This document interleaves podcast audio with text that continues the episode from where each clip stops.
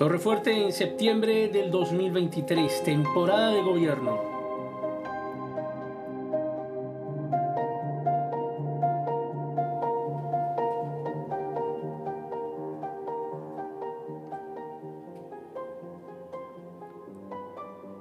Pero cuando lo oyeron Zambalat, Oronita, y Tobías el siervo Amonita, y Gesem el árabe, hicieron escarnio de nosotros y nos despreciaron, diciendo, ¿qué es esto que hacen ustedes? Se rebelan contra el rey. Y en respuesta les dije, el Dios de los cielos, Él nos prosperará. Y nosotros sus siervos nos levantaremos y edificaremos porque ustedes no tienen parte ni derecho ni memoria en Jerusalén.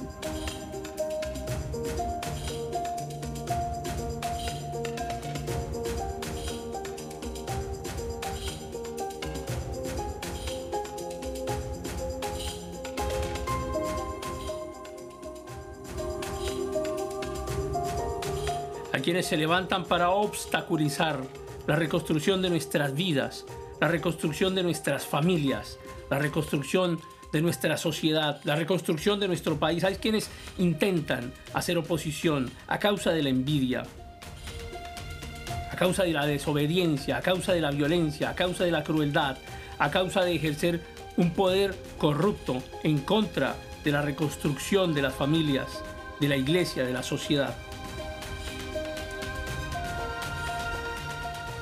Pero si estamos de la mano de Dios, sus intentos van a ser fallidos, no van a poder detener la reconstrucción.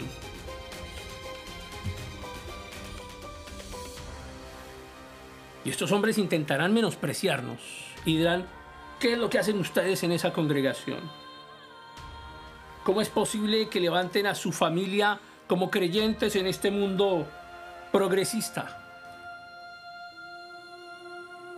Son una familia atrasada, están atacando los derechos de sus hijos. Se están rebelando contra el gobierno. Se están rebelando contra el presidente. Porque están enseñándoles a sus hijos que deben respetar a Dios y deben respetar los principios cristianos. Pero tenemos la respuesta ahí en la escritura. El Dios de los cielos, Él nos prosperará.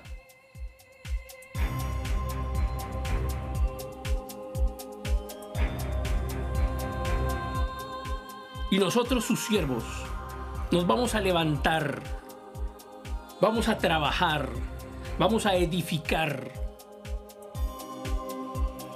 Vamos a edificar nuestras vidas. Comencemos por allí. Edifiquémonos a nosotros mismos. ¿Cómo nos estamos formando diariamente? ¿Cómo nos capacitamos un poco más? ¿Cómo nos preparamos mejor en lo espiritual, en, lo intelectual, en lo físico? Edifiquemos nuestra vida. Y así podemos edificar nuestra familia, edificar a nuestros hijos, edificar nuestra familia, sacarla de la corrupción, extraer a nuestra familia de estas ideologías corruptas que intentan pisotear los valores familiares y que desconocen los valores espirituales estas ideologías corruptas por las que muchísimos de los creyentes que asisten a las congregaciones cristianas de hoy en día han elegido, han votado por ellos. Por eso tenemos gobiernos corruptos, degenerados, desobedientes, idólatras, crueles, ladrones. Nuestros gobiernos están llenos de dirigentes ladrones. Y ha sido culpa de la iglesia. Porque la iglesia ha sido condescendiente con ellos y no solo condescendiente, los ha apoyado, los ha elegido.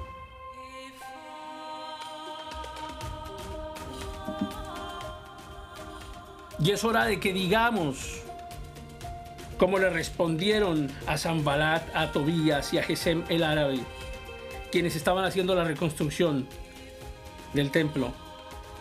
Nosotros, los siervos del Señor, los verdaderos, los verdaderos cristianos, los verdaderos creyentes, quienes tenemos principios morales y espirituales, quienes no creemos en las tesis progresistas corruptas, quienes no creemos en el ateísmo, quienes no participamos del ateísmo, quienes creemos que el Señor gobierna porque es Rey de Reyes, es nuestro Señor, nuestro Creador, nos levantaremos y edificaremos, porque ustedes corruptos no tienen parte ni derecho ni memoria en la iglesia.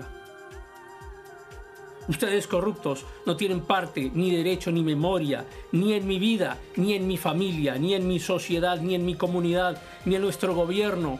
Y van a tener que salir del gobierno. Porque la iglesia tiene que levantarse para gobernar. Rey de reyes y Señor de señores.